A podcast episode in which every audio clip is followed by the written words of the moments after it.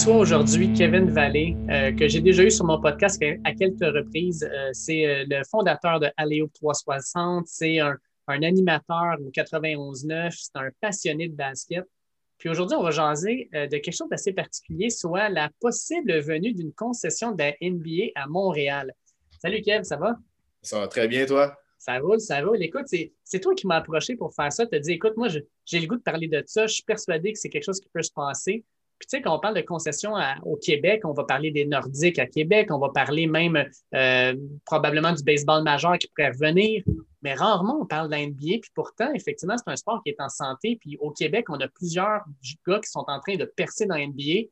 Moi, j'avais le goût de t'entendre là-dessus. là dessus ben, c'est exactement ça. C'est que hum, on parle, tu le dis, on parle des Nordiques, on parle des expos, mais à mes yeux, et ça, c'est en tant que gars objectif, tu sais, avant tout, il faut que les gens comprennent que je suis aussi un gars de hockey. Je veux dire, j'ai une émission 91.9 où on se concentre principalement sur, sur le hockey. J'ai tout le temps été un gros fan, donc j'ai un peu les deux côtés. Et puis, euh, je connais la situation du, du baseball assez bien. Tu sais, mon coloc, c'est lui, qui, lui qui a passion MLB. Donc, je comprends assez bien les, tous les principes, mais à mes yeux, euh, la franchise de basket à Montréal est celle qui a le plus de potentiel d'avoir du succès. Euh, c'est aussi simple que ça parce que euh, faut que tu regardes à la base c'est quoi le sport, c'est quel, quel démographique ça va chercher. Ça va chercher les jeunes. Et mm. Pour ça que je pense que Montréal, sincèrement, et évidemment en n'ayant pas toutes les infos, là, c'est plus de la projection, c'est plus ce que j'ai pu observer sur le marché jusqu'à présent. dans les prochaines années, pour moi, c'est très viable. Puis non seulement c'est viable pour Montréal de supporter cette équipe-là, c'est aussi l'une des villes aux yeux de la NBA qui devrait être dans le top 3, au moins, je pense, comme les marchés les plus intéressants. Puis non seulement ça, mais je pense que, tu sais, quand on regarde par exemple baseball majeur, c'est toujours euh, l'investissement pour construire un nouveau stade. Euh, quand on a eu les Nordiques, il fallait construire un aréna. Euh, si on amène une équipe de la NBA à Montréal, on n'a pas besoin de construire quoi que ce soit. On a le Centre Bell, qui est l'une des meilleures arénas en Amérique du Nord. Oui, exactement. C'est ça le point aussi, c'est que, euh, puis là, on, peut rentrer un peu dans, la question de l'investissement parce qu'évidemment, ça prend des, investisseurs. Euh, on, a appris cette semaine qu'une équipe de la NBA coûterait 2,5 euh, milliards de dollars en termes d'expansion, les frais d'expansion. C'est beaucoup d'argent. Mais en même temps, regarde le prix d'une franchise de la MLB et regarde le prix que ça va, faire pour euh, bâtir un stade. Et tout au total, comme ça, ben, ça fait en sorte que c'est sensiblement la même chose. La seule différence, c'est qu'en ce moment, il y a eu un intérêt concret d'un groupe concret pour une équipe de la MLB. Moi, mon point, c'est que dans les dix prochaines années, ça peut changer, puis il peut y avoir de l'intérêt pour la NBA. Michael Fortier, notamment, est un gars qui, avait dit qu'il essayait de, rassembler quelques gars pour, euh, aller montrer à la NBA qu'on est sérieux. Euh, on n'en a pas entendu parler, mais en même temps, la pandémie est arrivée, donc euh, on ne peut pas nécessairement se fier là-dessus à mes yeux. Puis, je sais aussi que la NBA, une équipe de la NBA, ben, c'est un, euh, sujet qui a été apporté à, la chambre des, commerces de Montréal. Donc, ce n'est pas quelque chose qui est inconnu. Les gens savent que c'est là. Les gens savent qu'il pourrait y avoir un intérêt. Donc, à, Montréal, oui, il y a beaucoup de questions, mais mon point est, il faut être optimiste. Il ne faut pas dire que c'est impossible parce qu'en ce moment, je pense que la seule, euh, tangente, c'est qu'on n'a pas de groupe d'investisseurs concret, mais ça peut venir. C'est mon point. Est-ce que tu penses que la NBA, avec euh, leur expérience à Vancouver, ça avait été un, sans dire un flop, ça n'avait pas été un grand succès? Est-ce que tu penses qu'il serait peut-être un petit peu tiède à l'idée d'aller chercher une autre franchise dans un autre marché dans le Canada? Je pense pas parce que euh, à ce moment-là, dans l'histoire, euh, les Raptors n'avaient pas encore eu du succès. Ils étaient quand même assez tôt dans le développement du basket au, Canada. Euh, donc, je pense pas. Puis l'autre point aussi, ben, c'est que le basket, oui, c'est très populaire à, Vancouver en ce moment. Il y a beaucoup de, fans. C'est un, autre. ça ressemble beaucoup à Toronto en termes de, de, démographique. Il y a beaucoup de diversité et tout ça. Il y a beaucoup d'intérêt. C'est une culture qui ressemble. Mais il n'y a pas de gars qui sont produits nécessairement de Vancouver dans, dans la NBA, autant qu'on le voit présentement à Montréal, qui est en train de devenir le, le hotbed, entre guillemets, de, de, joueurs de la NCAA et peut-être bientôt de la NBA. Euh, donc, je pense pas. Et puis, il faut considérer aussi que Vancouver, ben, c'est pas Montréal. Montréal, c'est plus qu'une ville, une ville average du Canada. C'est la sixième plus grande ville en Amérique du Nord si tu exclues le Mexique. C'est un énorme marché. Et non seulement c'est un énorme marché, mais si tu veux comparer avec Vancouver, euh, c'est un, nouveau marché dans le sens que tu vas chercher les gens francophones. Donc, c'est au niveau des publicités, il y a beaucoup de compagnies au Québec que tu ne peux pas aller chercher si tu es à Toronto. Il y, a, du potentiel de ce côté-là si l'équipe a du succès. Euh, donc, c'est un, marché complètement inexploré par la NBA et par le sport professionnel, outre le Canadien euh, présentement. Donc, moi, il y a beaucoup de potentiel. Puis, je pense que Adam Silver, c'est un, gars qui est, un gars qui est intelligent.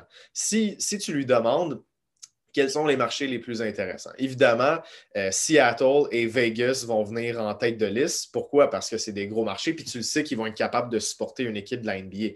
Mais ce n'est pas nécessairement du nouvel argent, parce que ces deux marchés-là, c'est des villes qui suivent déjà la NBA, même s'il n'y a pas d'équipe. Tandis qu'à Montréal, c'est là qu'il y a un potentiel. Parce qu'en ce moment, si on est au bas de l'échelle à 1, on peut facilement euh, se rendre à 10 une fois qu'il y aura une équipe à Montréal. Et à ce moment-là, ça va être pas mal plus de nouvel argent qui va être infusé à la NBA. Tandis qu'à Seattle, on peut dire qu'on est peut-être déjà à 7. Donc, de 7 à 10, l'amélioration n'est pas si grande que ça. C'est là qu'il y a un attrait pour la NBA d'aller dans un nouveau marché. Euh, quand, tu regardais ça, puis tu m'en parlais avant d'entrer en ondes, tu me disais l'autre chose qui est intéressante, c'est qu'on a euh, un marché français qui pourrait attirer la France aussi, parce que la France a plusieurs joueurs qui ont eu de l'impact dans la NBA. C'est un sport qui est en développement. Puis je pense que le reach de la NBA devient de plus en plus mondial. On va aller toucher les différents marchés. On est, on est de plus en plus présent en Asie. Euh, on est présent maintenant aussi en Amérique du Sud avec l'Argentine, qui est rendu un des gros marchés. En Europe, on a beaucoup l'Espagne, la Grèce.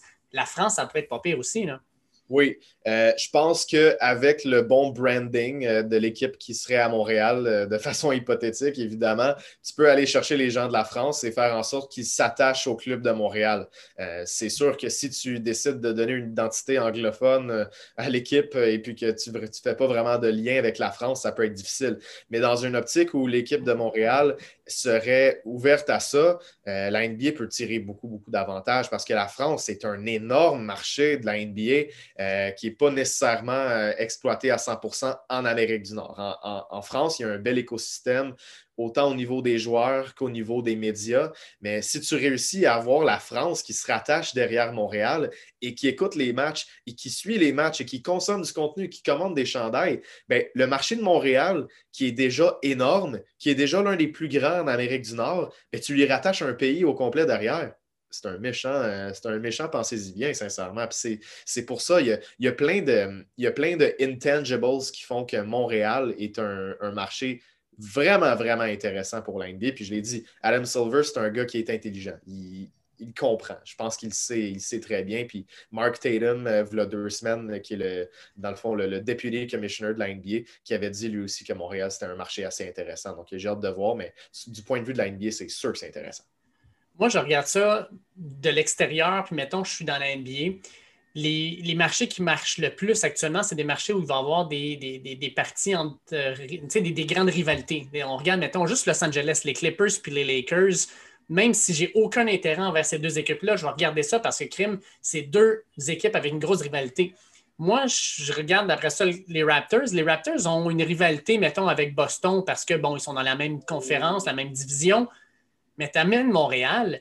là, tu as, une rivalité qui se crée Montréal-Toronto comme au hockey, comme on a déjà connu aussi dans la CFL. Il me semble que juste ça, c'est extrêmement vendeur. Oui, puis c'est un couteau à double tranchant aussi. Puis ce que tu dis est vrai. Euh, d'amener cette rivalité-là, ça peut amener du bien aux Raptors et ça peut amener du bien euh, à l'équipe qui serait à Montréal. Euh, le point, par exemple, qui est un petit peu plus négatif, c'est que depuis quelques années, la raison pour, pour laquelle les Raptors sont devenus aussi populaires, c'est qu'ils ont popularisé le We the North. Et avec l'arrivée d'un autre club au Canada, le slogan We the North ne fait plus vraiment de sens, puis il faut un peu le, faut un peu le laisser tomber. Puis c'est à ce point-là que, mettons, les, Raptors, je ne pense pas qu'ils voteraient nécessairement pour, euh, parce que ça, ça, nuit à leur branding, même si ça peut aider euh, la NBA. Donc, pour eux, c'est un pensez-y bien, mais en termes de rivalité, puis en termes d'augmenter la popularité du basket au, Canada, je pense que c'est ça le but de la NBA au final. On veut, bien, euh, on veut bien que les Raptors aient du succès, mais on veut avant tout qu'il y ait des joueurs qui commencent à venir du Canada, de Montréal, jusque dans la NBA. Et puis avoir un club, ben, c'est ce que tu peux faire de mieux. On voit dans la Ligue nationale, il commence à avoir des joueurs de, l'Arizona qui, sont repêchés dans, la Ligue nationale. Donc, c'est toujours une question comme ça. Tu veux, développer des nouveaux marchés. Et Seattle, Las Vegas, autant c'est des grosses villes c'est pas des nouveaux marchés. Même chose avec, euh, tu sais, j'entendais l'autre jour, je me souviens plus c'est qui, euh, quand je faisais la mise en onde à 109% ou 91,9, puis on disait, ouais, mais tu sais, il y, a des marchés comme Pittsburgh et Saint-Louis qui pourraient être intéressants. Je m'excuse, j'y crois pas du tout. Euh, Montréal, si, tu me dis que Pittsburgh et Saint-Louis sont des marchés plus intéressants aux yeux de la, de la NBA que Montréal, il y a quelque chose que tu n'as pas compris, sincèrement, puis j'ai beaucoup, beaucoup de misère avec ça. C'est pas des. Non seulement c'est des beaucoup plus petits marchés que Montréal, mais c'est des marchés qui sont déjà exploités. Ben, tu regardes de toute façon Saint-Louis. Saint-Louis a réussi à perdre une concession de la NFL, qui est le sport le plus populaire aux États-Unis. Puis à Pittsburgh, ben, les Pingouins, on a failli les perdre si Mario Lemieux s'en venait pas. Puis ont eu les deux plus grosses vedettes du sport dans les 30 dernières années. Fait que tu te dis que, ben, est-ce que la NBA va être capable de marcher à ce niveau-là? À Montréal, ce que j'aime bien, par contre, c'est que euh, les Raptors sont devenus l'équipe nationale. Tout le monde s'est rallié derrière cette équipe-là. je pense que l'intérêt pour le basketball est né de la franchise de Toronto. Euh, les, gars, par exemple, comme euh, RJ Barrett, comme euh, plusieurs des, bons Canadiens qui sont sortis dans les dernières années, je pense qu'ils ont commencé à, allumer sur le basket à cause des Raptors. Moi, je pense que tu pars une concession à Montréal, tu as déjà un bassin de fans de Toronto qui va probablement se relier à l'équipe locale.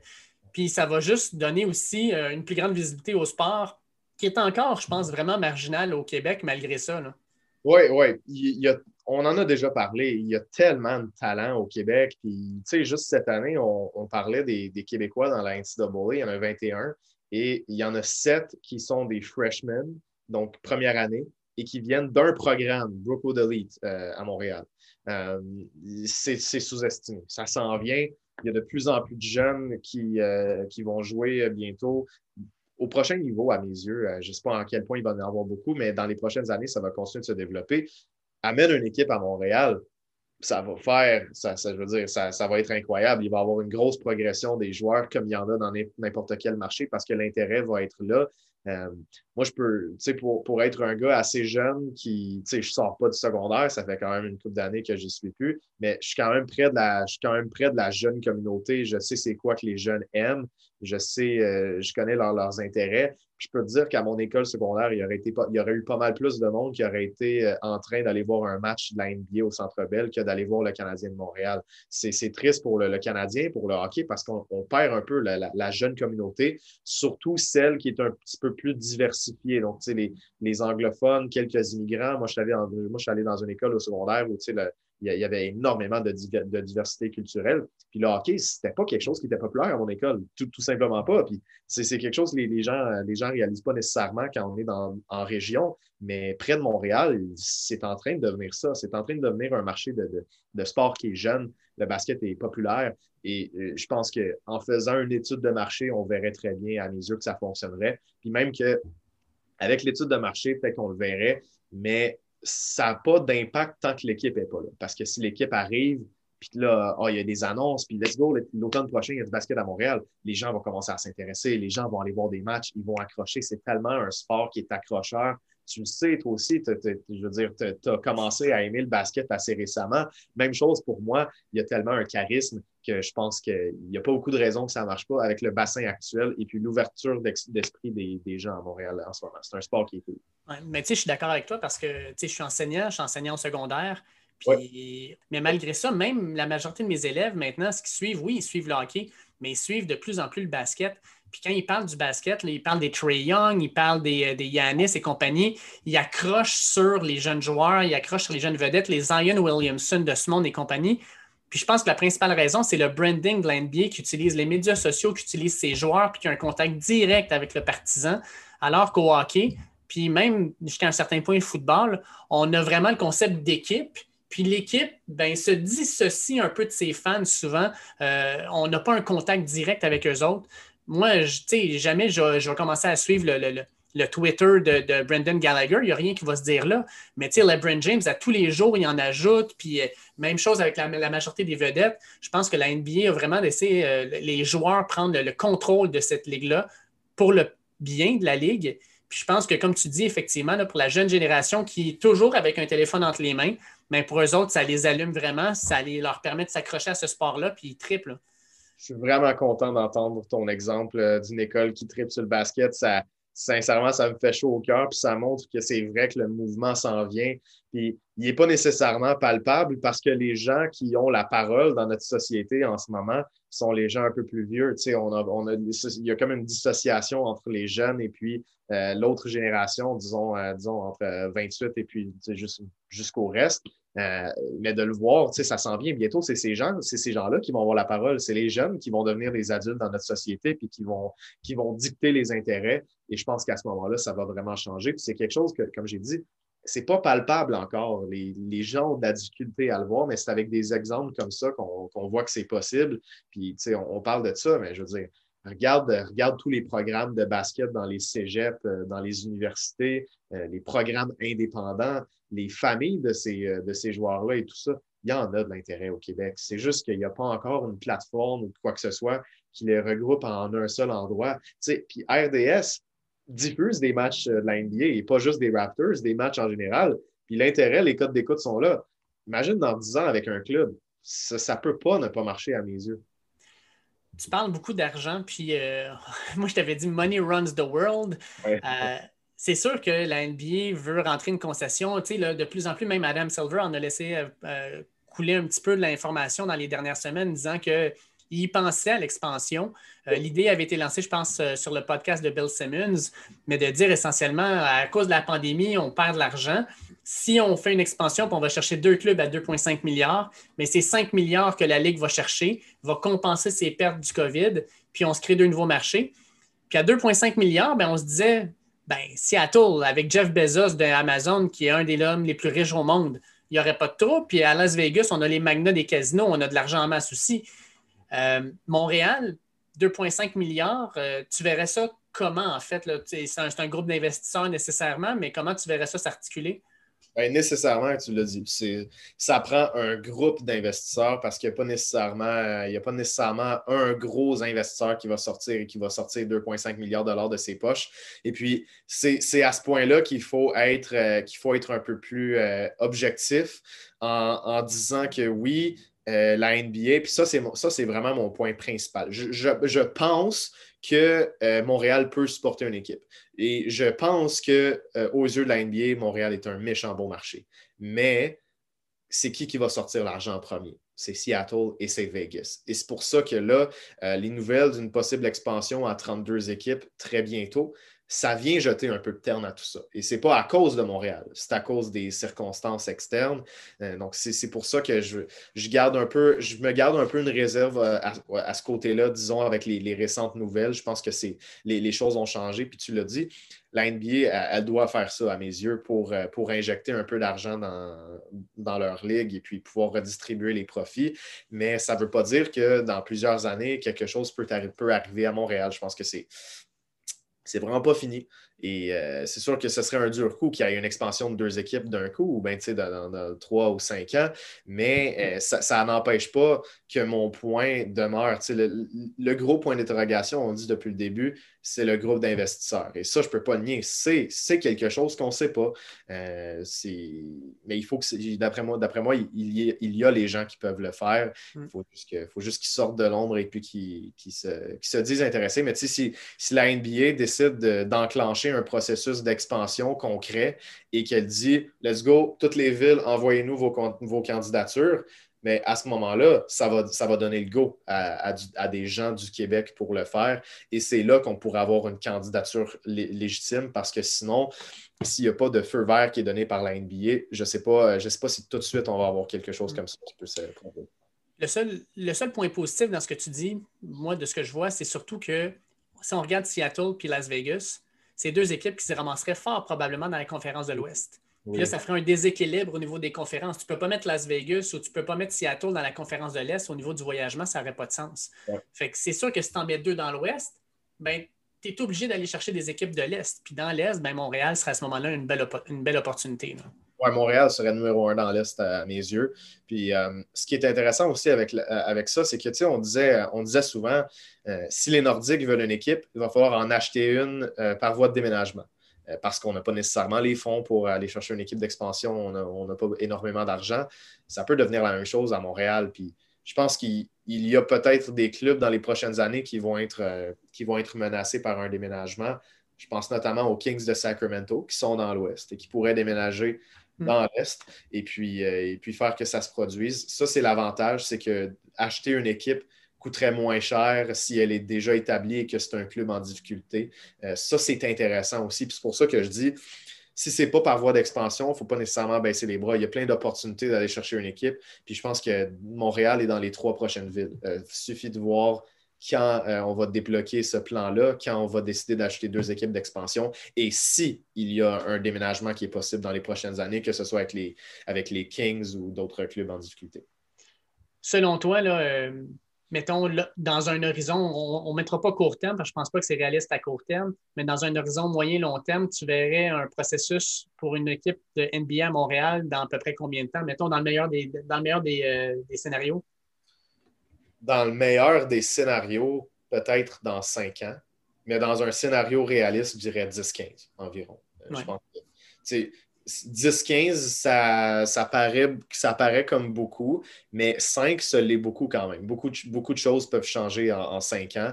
Et puis, euh, je pense qu'il faut être réaliste pour ne pas mettre des, grosses, attentes, mais euh, je, pense, je pense que c'est possible. Sincèrement, euh, il, y a, beaucoup de choses qui peuvent changer d'ici 10 ans. Il y a beaucoup de. Le marché de Montréal a le temps de prendre beaucoup de puissance puis de produire beaucoup de joueurs de la NBA. Et j'ai hâte de voir, j'ai hâte de voir. C'est sûr que moi, je pense que moi, je pense que ça peut vraiment se produire, mais euh, tu le sais, il y a plein de circonstances, puis on a beau faire des projections, c'est vraiment le concret qui va dicter si ça se passe ou pas. Et puis ça, c'est pas nécessairement nous qui le, qui, décide, mais on peut faire notre travail, puis c'est pour ça que c'est pour ça qu'avec euh, avec on se donne le but, oui, d'être un média, puis de, livrer les nouvelles, puis de, faire du contenu au niveau, euh, au niveau audio, des podcasts, des émissions, mais c'est aussi de rassembler les fans de Montréal pour montrer à des investisseurs puis montrer à la NBA qu'il y a un marché à Montréal. Puis je pense que ça passe par ça aussi de pouvoir le développer. RDS et euh, au niveau euh, du basket va, jouer un grand rôle là-dedans, je pense. Je pense que pour les médias, il faut qu'ils se rallient à une cause comme ça parce que pour eux autres, ben, c'est des emplois supplémentaires. Je veux dire, des emplois pour les personnes qui vont suivre les matchs de la NBA, pour les journalistes, pour les techniciens tu désires ça dans un marché parce que justement, ça va créer une économie complètement différente, puis ça va permettre de créer des emplois spécialisés qui vont euh, permettre à beaucoup de monde de pouvoir euh, justement euh, subvenir à leurs besoins. Exactement. Puis ça commence, ça commence. RDS commence à être pas mal sérieux à ce niveau-là avec la, diffusion des matchs la presse, la presse, à chaque fois que j'ai été sur une conférence de presse Zoom de la NBA, la presse était là. Euh, les, médias, sincèrement, ils prennent leur place. Même le Journal de Montréal a été là. Euh, je parle beaucoup avec euh, Olivier Paradis-Lemieux de Radio-Canada qui, s'implique beaucoup là-dedans aussi. Ça prend du monde de même. Puis ça, c'est des ambassadeurs qu'on garde près de nous. Il y en a dans chaque média à part peut-être TVA Sport, où ce qu'on commence à être un peu en retard sur ce train-là, sans vouloir. Je sais qu'on a d'autres on a d'autres focus, là, je ne les, je les blâme pas nécessairement, seulement je trouve ça triste parce que je trouve qu'il y aurait quelque chose à faire avec ça. Puis c'est pas c'est traité beaucoup en surface. Euh, j'ai déjà vu un texte qui disait les Knights de New York au lieu des Knicks. Donc, c'est des trucs comme ça qui sont plates. Mais je pense que oui, les médias vont continuer à, à s'y intéresser. il y a peut-être un petit obstacle au niveau des, des joueurs sont très inaccessibles, les Montréalais, une fois qu'ils arrivent dans la NBA. Et euh, ce n'est pas nécessairement leur faute, c'est même avec tous les joueurs. Mais c'est quelque chose qui aiderait beaucoup le marché. Si des gars comme Chris Boucher, Lou Gantz, euh, Karim, même Birch, qui semble avoir oublié qu'il vient de Montréal, étaient capables d'avoir une plus grande présence euh, dans leur province et non seulement de, et non seulement de, le dire. Il faut, il faut aussi, qu'il y ait des actions. Et puis, présentement, c'est peut-être un, petit obstacle, mais je pense que la, couverture qui peut être faite à l'extérieur est quand même vraiment intéressante. Écoute, super, euh, super le fun de jaser de ça euh, avec toi, Kev, parce que euh, j'ai l'espoir, moi aussi, qu'à un moment donné, on va avoir une autre, un autre sport professionnel à Montréal, puis qu'on va pouvoir en profiter. Puis là, on, s'était dit, on va jaser un petit peu NBA parce que, ben, on est des fans quand même. Euh, la saison est commencée depuis maintenant, euh, quoi, deux semaines et demie, trois semaines. On a eu au total, pour la majorité des équipes, presque dix matchs de jouer. Puis on a déjà plusieurs surprises euh, dans cette saison-là. Puis moi, la, surprise que j'aime le moins regarder, c'est la, la fiche des Raptors de Toronto qui, bon, j'avais parié sur le under du nombre de victoires. Je pense que je n'étais pas le seul là-dedans mais je ne m'attendais pas à les voir après sept matchs à 1 et 6. Et ça ne marche pas super fort à date. Là. Non, vraiment pas. Puis c'est dur de trouver qu'est-ce qui ne fonctionne pas. La seule différence vraiment, en fait, il y a deux différences entre cette saison et la saison dernière. La première, ben, c'est chez les joueurs de centre, avec euh, Aaron Baines et Chris Boucher qui remplacent euh, Mark Gasol et puis Sergi Baca. Et l'autre différence, c'est qu'on joue à Tampa Bay. Euh, je pense que c'est peut-être plus de ce côté-là au niveau mental, c'est sûr que c'est pas facile euh, d'être loin de la maison, entre guillemets. On a, on a des routines chez ces joueurs-là, donc ça peut, euh, ça peut être difficile de ce côté-là. Mais sur le terrain, en tant que tel, tu sais, on joue bien. C'est ça qui est plate. Euh, Siakam a eu ses quelques problèmes, mais dans le dernier match contre les Suns, il a marqué 30 points. Euh, les Raptors, ça fait trois matchs de suite qui marquent 115, mais défensivement, il y a quelque chose qui ne marche pas, ce qui est quand même surprenant parce que euh, la, différence vraiment avec, l'année passée n'est pas énorme. Tu as encore Larry, Van Vliet, qui sont deux très bons défenseurs pour des gardes. Van Vliet, qui est définitivement l'un des meilleurs gardes. OG, qui est l'un des meilleurs défenseurs de la NBA. Pascal Siakam, qui l'est aussi différence, c'est Aaron Baines présentement dans l'alignement partant qui, je veux dire, ça ne fonctionne pas. Ça fonctionne pas. Je pense que les Raptors devraient peut-être aller regarder ailleurs pour un centre partant parce que Baines ne fait pas le travail puis que Chris Boucher est trop frêle pour être un, centre partant, même si Boucher mérite ses minutes. Puis s'il mérite ses minutes, à mon avis, il devrait peut-être plus les obtenir comme power forward et un peu comme centre parce qu'à la base, Boucher, c'est pas un centre. Puis c'est ça qu'il faut comprendre. Euh, donc j'ai hâte de voir, mais pour l'instant, c'est ça les problèmes. Oui, parce que dans le fond, tu le disais toi-même sur les, réseaux sociaux, le présentement, Chris Boucher joue bien, euh, il y, a les chiffres, mais tu ne peux pas lui donner 10-15 minutes par match. Je veux dire, euh, quand tu as un joueur qui est efficace, tu, l'utilises, peu importe la situation, tu ne le laisses pas sur le banc. Le, offensive rating de Chris Boucher est de 121 par 100 possessions et le offensive rating de Aaron Baines est de 90 par 100 possessions. C'est complètement ridicule. ils n'ont pas, pas, la même opposition devant eux. Ils n'ont pas les mêmes match-ups. Aaron Baines s'est fait donner des match-ups un peu plus difficiles mais Boucher a quand même de loin le meilleur début de saison. Il y a beaucoup plus d'impact offensif. Puis même défensivement, si tu regardes les statistiques, c'est Boucher ne fait pas moins bien que Baines, même que tu peux faire l'argument qu'il fait mieux. Donc, la question, c'est est-ce que tu veux un gars qui, est, euh, qui comme Baines, ne fait absolument rien offensivement, zéro point contre les Suns, on doit le mentionner, et qui est neutre défensivement? Ou est-ce que tu préfères un gars qui est peut-être un peu pire que Baines défensivement, mais qui va te marquer 20 points? Euh, la réponse, à mes yeux, est assez facile. C'est pour ça que c'est un peu frustrant, mais il faut comprendre que Boucher il est frêle. Ce n'est pas nécessairement un centre euh, traditionnel et c'est pour ça qu'il y a des questions de ce côté-là. Mais Boucher, un 24-25 minutes par match au moins, s'il vous plaît, sinon ça ne fonctionne pas. Pour toi, c'est quoi les autres surprises de ce début de saison-là? Y a-t-il une équipe pour toi qui saute aux yeux ou y a un joueur? Ben pour l'instant, euh, pour l'instant, c'est vraiment les, Hawks d'Atlanta. Puis là, je sais qu'ils ont, perdu des matchs depuis, mais euh, Trey Young, j'ai déjà dit, ne suis pas le plus grand fan. J'ai eu mes doutes à propos de lui dans, le passé, mais euh, mon point a toujours été montre-moi que tu peux gagner, montre-moi que tu peux aider ce club-là à gagner des matchs. Et puis, jusqu'à présent, ben là, ils sont en train de le faire. ils n'ont pas la même fiche qu'au début de la saison. Tu sais, on avait commencé 4-1 et puis maintenant, on est rendu 4-4, donc trois défaites consécutives, mais Trey Young produit comme un candidat au titre de MVP. Euh, il, y a un, match difficile hier avec seulement 7 points, mais à part ça, c'était des grosses performances. Puis les Hawks, c'est un club qui est, quand même, il y a beaucoup de profondeur. Là. On, a, on a acheté beaucoup de bons joueurs durant la saison morte, donc ça, c'est intéressant. Les Knicks de New York, euh, Who, would have thought? Je m'en allais là, moi, avec le Julius Randle. Quel début de saison. wow, moi, j'ai fait un, j'ai fait un fantasy de basketball, puis euh, je t'avoue que j'étais pas 100% là. Je veux dire, c'était une fin de soirée, là. je, veux dire, j'étais pas 100% là. Puis j'ai pris Julius Randle, puis le lendemain matin, je m'en souvenais plus. Puis j'aurais pas fait ce choix-là en temps normal, mais je suis content parce que depuis quand Julius Randle est rendu un, threat pour un triple-double à tous les soirs, je ne comprends pas qu'est-ce qui se passe. Euh, c'est pas un mauvais club. Ils sont rendus à cinq victoires, trois défaites ça va bien chez les Knicks de New York, sincèrement. Puis ça, c'est une surprise. Puis je pense que c'est un club qui va continuer comme ça. Je ne veux, pas, veux pas en dire trop. Là, on est en début de saison, l'échantillon est petit, mais ils font bien. Euh, Tom Thibodeau, en tant que coach, est euh, quand même très bien. Euh, RJ Barrett a peut-être un petit peu de difficulté, mais on a des belles pièces. Ça, c'est probablement mes deux surprises dans liste. Moi, je te dirais que dans mes surprises, j'avais Orlando qui a parti 6-2, mais My God, quelle, perte cette semaine alors que Markel Fultz est sorti pour la saison. pour une fois, lui, euh, on dirait qu'il y en a qui sont bénis des dieux, puis il y en a d'autres qu'on dirait que c'est la malchance qui s'acharne sur eux. C'est carrément ça, le présentement. Markel Fultz perdu pour la saison, blessure au genou, puis blessure au genou euh, avec un, pas de contact, rien. C'est juste le genou qui a lâché. Il est perdu pour la saison. Il venait de signer son gros contrat. On voyait là, finalement peut-être un gars qui valait un choix numéro un au repêchage. Est-ce que tu penses qu'Orlando va être capable de surmonter ça ou ça va juste être une dégringolade d'ici là? Ben déjà, moi, je ne croyais pas vraiment au Magic d'Orlando puis au fait qu'ils vont continuer comme ça. Ils ont une fiche de 6-2, mais je pense que c'est. Je pense pas que c'est quelque chose qui va continuer. La perte de Mark Fultz définitivement va faire mal.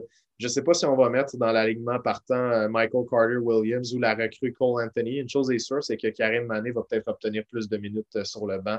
Il a marqué ses premiers points euh, avant hier, au moment qu'on enregistre ça. Des lancers francs, oui, mais bref, il peut peut-être obtenir quelques, quelques minutes par-ci par-là. Déjà qu'il qu faisait, il y avait quatre matchs auxquels il avait participé avant ça.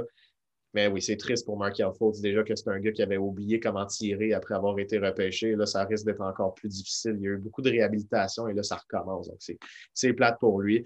Euh, c'est vrai que c'est l'une des autres surprises. Les deux autres, sinon, ben, c'est peut-être les Pacers de l'Indiana qui sont, euh, sont 6-2 en ce moment, eux autres aussi. Eux, je pense que ça peut plus continuer.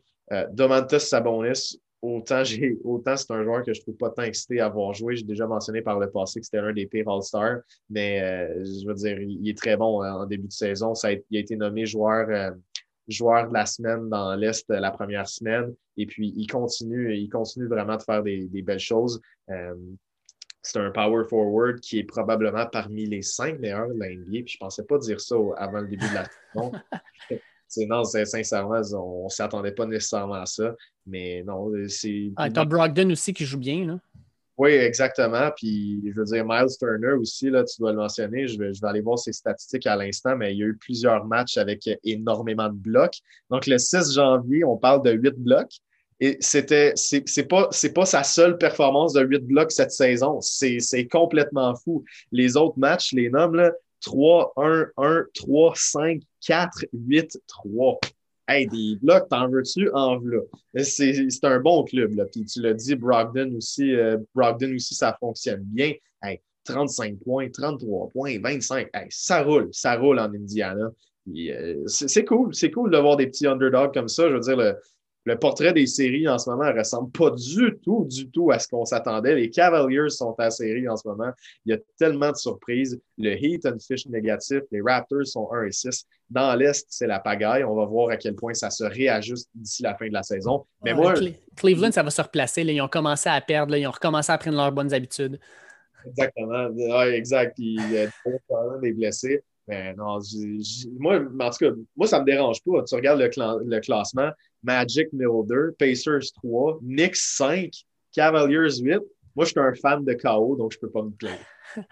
Puis dans l'Ouest, ben, dans l'Ouest, on se retrouve avec une situation assez particulière de la quatrième à la dixième place, c'est toutes des équipes à 500, quatre victoires, quatre défaites.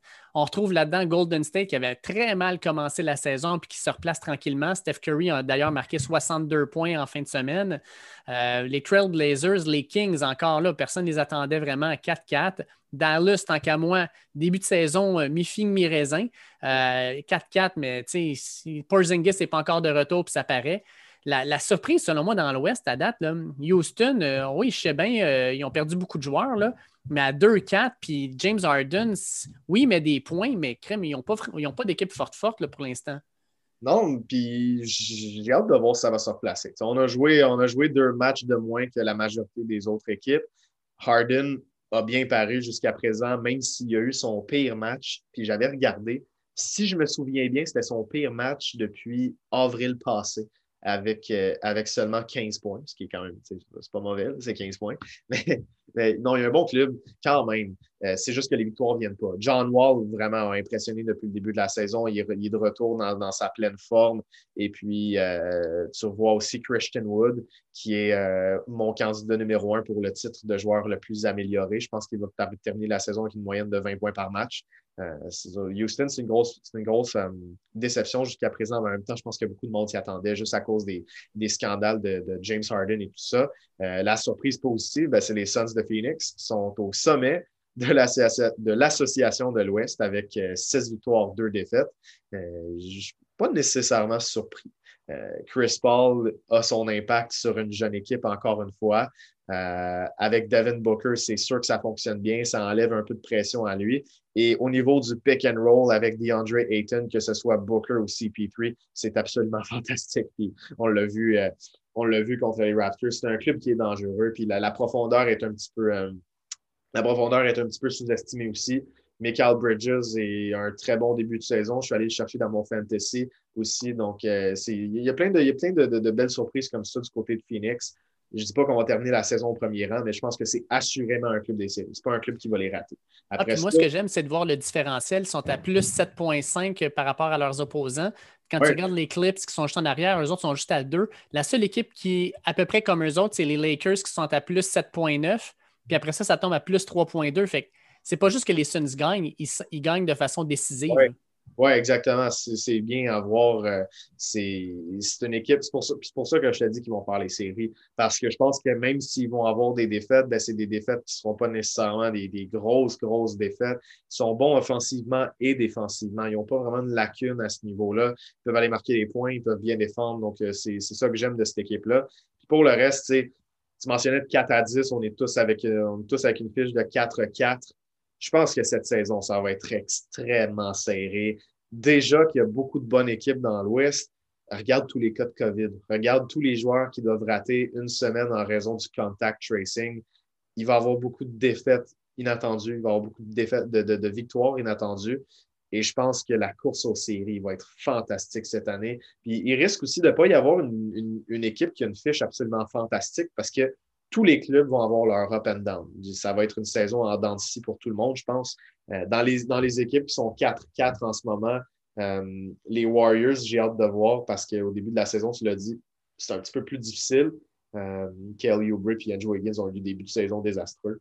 C'est en train de se replacer. Draymond Green est de retour mais euh, on verra. Les Mavericks vont faire les séries. Les Blazers, j'ai hâte de voir. J'étais excité par l'acquisition de Robert Covington parce qu'ils ont tout le temps besoin d'un apport défensif chez les Blazers. Et là, je regarde ça. Il n'y a pas beaucoup d'équipes dans l'NBA qui accordent autant de points que les, que les Blazers. Même que je peux te dire dès maintenant, il y en a une, deux, trois, quatre. Il y a seulement quatre équipes qui accordent plus de points que les Blazers. Ils continuent un peu sur leur lancée de l'an dernier. L'an dernier, c'était le même concept. C'était on n'utilise pas trop de défensive, on va juste vous outscorer parce qu'on est des meilleurs joueurs au niveau du trois points. Oui, exactement. C'est vrai, c'est la même stratégie. Puis là, ben, je suis en train de regarder ça encore. C'est la deuxième équipe qui marque le plus de points. ça, te montre, ça te montre à quel point c'est particulier. Donc, c'est un club qui peut rater les séries comme il peut les faire. Mais moi, l'équipe qui m'impressionne le plus jusqu'à présent, même si au niveau de la fiche, ça ne le montre pas encore, c'est les Pelicans les Pelicans, Brandon Ingram a une grosse saison. Zion aussi, finalement en santé. Lonzo joue bien.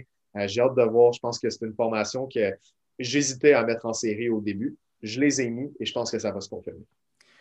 je veux terminer avec ça. Euh, tu parlais des, Québécois puis du fait qu'on en avait 21 dans la NCAA.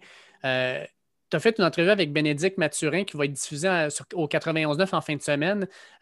Bénédicte, connaît une, saison vraiment écœurante depuis le début de la saison. Là. Je pense que c'est un des Québécois qui fait le plus sa place dans la. Euh, tu peux-tu nous parler un peu de ton entrevue, nous faire un petit peu un genre de, petit pitch pour aller écouter ça en fin de semaine? Oui, euh, Bénédicte, ça fait très longtemps que j'essaie de le contacter pour avoir une entrevue avec lui. Donc, cette semaine, j'étais vraiment aux anges quand j'ai pu le faire. C'est l'invité que j'étais le plus excité d'avoir euh, sur l'émission. puis il a été très généreux de son temps. Donc, c'est une entrevue de 20 minutes que je présente en fin de semaine. C'est quelque chose qui est quand même rare avec des joueurs comme ça. Habituellement, ils donnent des, Habituellement, on va donner des courtes réponses. C'est un petit peu plus difficile d'aller en chercher. Mais Bénédicte m'a donné, euh, il a été vraiment généreux. Euh, des belles citations. on a pu voir que c'est un gars très confiant. J'en dis pas plus, mais quand je lui ai demandé où il se voyait dans cinq ans, sa réponse m'a jeté à terre. Sincèrement, euh, habituellement, les jeunes ne veulent pas se mettre trop de pression. Ben, ça y fait pas peur. Ça y fait vraiment pas peur. J'ai été surpris et euh, c'est quand même c'est un gars qui a une histoire difficile, donc il est motivé par ça. Il a parlé de son rôle en Arizona parce qu'on sait que c'est un joueur de banc en ce moment mais il est quand même le troisième, il est quand même le troisième meilleur marqueur de l'équipe. Il a parlé justement de son rôle sur le banc, puis il dit honnêtement, ça ne me dérange pas parce que c'est la façon que mon coach a de me donner le ballon entre les mains. Parce que s'il jouait dans, l'alignement partant, ce ne serait pas le go-to guy, tandis que sur le banc, c'est lui qui est le, maître de la deuxième unité. Donc, euh, il a parlé beaucoup de son rôle, des, aspects de son jeu qu'il veut améliorer, de ses fiertés, de ses ambitions dans la NBA qui sont assez, euh, assez intenses, merci. Mais euh, non, c'est une très belle entrevue, sincèrement, 20 minutes. Demain à 14h au 91.9 Sport. Ça va être disponible sur notre site, évidemment, aussi. Et puis, ben, si, vous aimez ça, ben, on parle avec Charles Dubébré après, l'ancien assistant coach des, Raptors 905. On va faire un, gros résumé du début de saison parce que là, on a fait une pause de deux semaines pendant les fêtes et on a manqué pas mal de comptes. Écoute, on manque pas ça, ça c'est clair. Un énorme merci, Kev, pour, euh, pour l'entrevue, pour la, discussion. Puis euh, écoute, on se donne des nouvelles dans les prochaines semaines parce que ça va commencer à chauffer dans NBA. Là, on ne fait que commencer. Oui, absolument. Merci à toi, puis on se rejase. Yes. Un gros merci à Kevin Vallée pour l'entrevue. Écoute, on va quand même suivre ça avec intérêt dans les prochains mois, prochaines années. Euh, si la fameuse concession euh, de la NBA à Montréal peut se concrétiser, ça serait vraiment, je pense, un super projet dans lequel les investisseurs devraient regarder parce que je pense qu'on va avoir vraiment une, vague NBA qui va déferler sur le Québec dans les prochaines années. Ça va devenir un sport de plus en plus populaire. Et bien sûr, ben, quand un sport devient populaire, il y a de l'argent à faire avec ça. Et je pense que les investisseurs vont devoir euh, jeter un œil vers la NBA pour voir qu'est-ce qu'il y aurait de disponible. Comme d'habitude, sur les différentes plateformes que vous utilisez, que ce soit Google Podcast, Apple Podcast, Spotify, Deezer, Podcast Addict, et aussi, on est sur la plateforme du 91.9 Sport. Donc, si vous suivez que ce soit le podcast du 9 Sport où on apparaît, mais aussi sur leur site web, on est disponible là aussi. Euh, on vous invite à nous suivre, de partager nos épisodes si possible sur vos euh, différentes plateformes de nous noter, de mettre des commentaires. On aime bien vous lire. Euh, fait faites ça, s'il vous plaît, on apprécierait. Sur les réseaux sociaux, at Dernier Droit, on est disponible sur Facebook, Twitter et Instagram. On utilise ces plateformes-là non seulement pour vous donner l'information sur nos nouveaux podcasts, mais aussi pour vous donner euh, l'actualité telle qu'elle arrive et aussi pour vous donner l'information quand on a des passages dans les différents euh, médias que ce soit le jeudi à 15h50 au Club à Langue d'eau euh, avec, euh, dans le fond, la NFL et la NCAA comme sujet, que ce soit dans le tailgate avec Charles-André Marchand au 91.9 Sport le dimanche à 11h15 pour parler des matchs de la NCAA, ou simplement, par exemple, pour être euh, sur la zone Blitz, at Football QC sur Facebook, une page de passionnés de football, où on a aussi un podcast, La Zone Blitz, euh, podcast auquel je participe euh, assez souvent. Fait que je vous invite à regarder ça si vous êtes des vrais gros amateurs de football ou si vous voulez simplement découvrir le sport. Sur ce, je vous souhaite de passer une bonne première fin de semaine de confinement avec un magnifique couvre-feu. On va faire avec. On espère que le 8 février, tout ça va être derrière nous et on va pouvoir regarder en avant. On va pouvoir regarder 2021 avec beaucoup plus d'optimisme. D'ici là, ben écoutez-nous, suivez-nous, regardez du bon football en fin de semaine et on se reparle au début de la semaine prochaine. Ciao!